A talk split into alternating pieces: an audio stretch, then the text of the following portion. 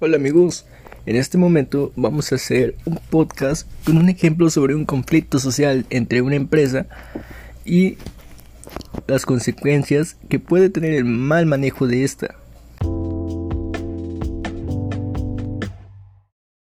Bueno, la empresa que tomaremos como ejemplo es denominada como Juguetería SA de CB.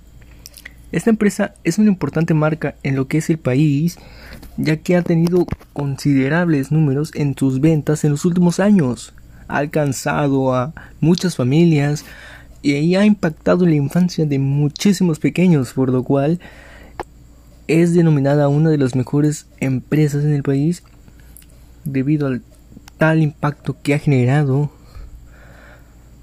Bueno, en los últimos años esta empresa ha tenido muy buenas ventas, pero poco a poco estas han ido decayendo porque sus métodos se han vuelto algo tradicionales.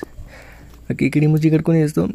Han fabricado la misma línea de productos y juguetes durante un ya considerable número de tiempo, por lo cual su junta directiva ha decidido reunirse y buscar la forma de lanzar un nuevo producto, a lo que llegamos un nuevo juguete que pueda ayudarles a aumentar sus ventas nuevamente y volver a catalogar a esta empresa como una de las más importantes del país.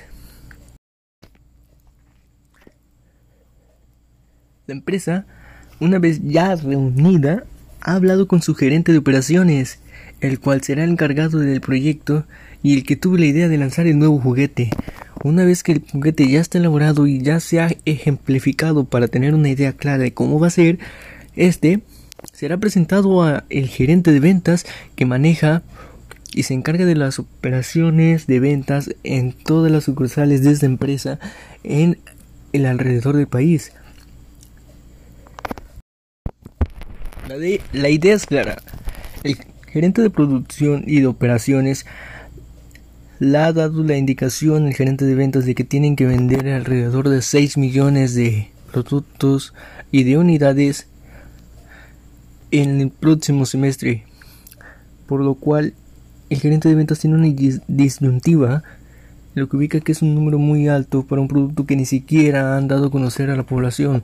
Vender esa cantidad significaría vender un millón de unidades por mes, que es una cantidad enorme, dado que ni siquiera tienen la publicidad, que no tienen más que solo un prototipo que tienen que producir todas las unidades, transportarlas, venderlas, por lo cual es una tarea muy complicada.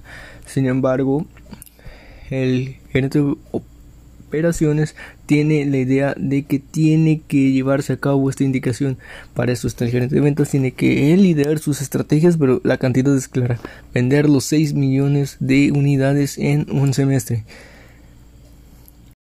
El gerente de ventas, ya con la indicación puesta de sus directivos, va con su grupo de vendedores donde a ellos les explica cuál es la tarea y qué es lo que han hecho. En ello, los operadores principales del grupo de ventas le indican que no van a poder llevar a cabo la tarea, que sin que sin los recursos, sin los una estrategia clara y un modelo de negocios en el que se puedan basar bien para poder llevar a cabo todo este plan, no se va a poder lograr la meta, a lo cual el gerente de ventas les da solamente una indicación y que no se sienta apto que renuncie y busquen otra persona para poder por supuesto porque la tarea se tiene que llevar. Sea como sea si tengan que doblar turno no importa cómo será. Al final esto provocó algo claro.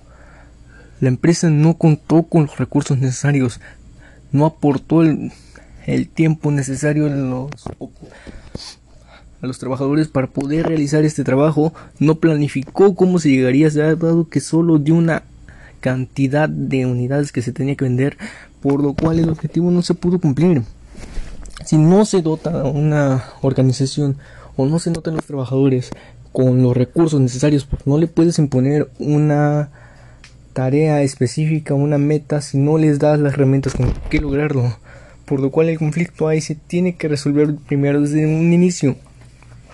Se tiene que crear una correcta planificación estratégica en lo cual permita ver cómo es que se va a llegar a la meta y ahí ya partir los distintos tipos de escenarios que se puedan eh, tener.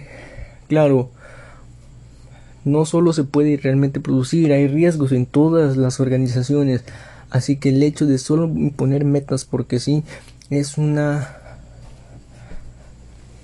total locura. Se tiene que apoyar a los trabajadores para que lo brindan, dar eso y ya luego buscar los resultados más favorables para la organización. Bueno amigos, eso fue todo por el día de hoy. Les agradezco mucho su atención. Espero hayan disfrutado este podcast y podamos vernos pronto en uno nuevo y mejor que, que este, como se tiene que hacer. Bueno, mucho gusto. Mi nombre es Alan Hernández y este fue un podcast para la materia de liderazgo. Bye-bye.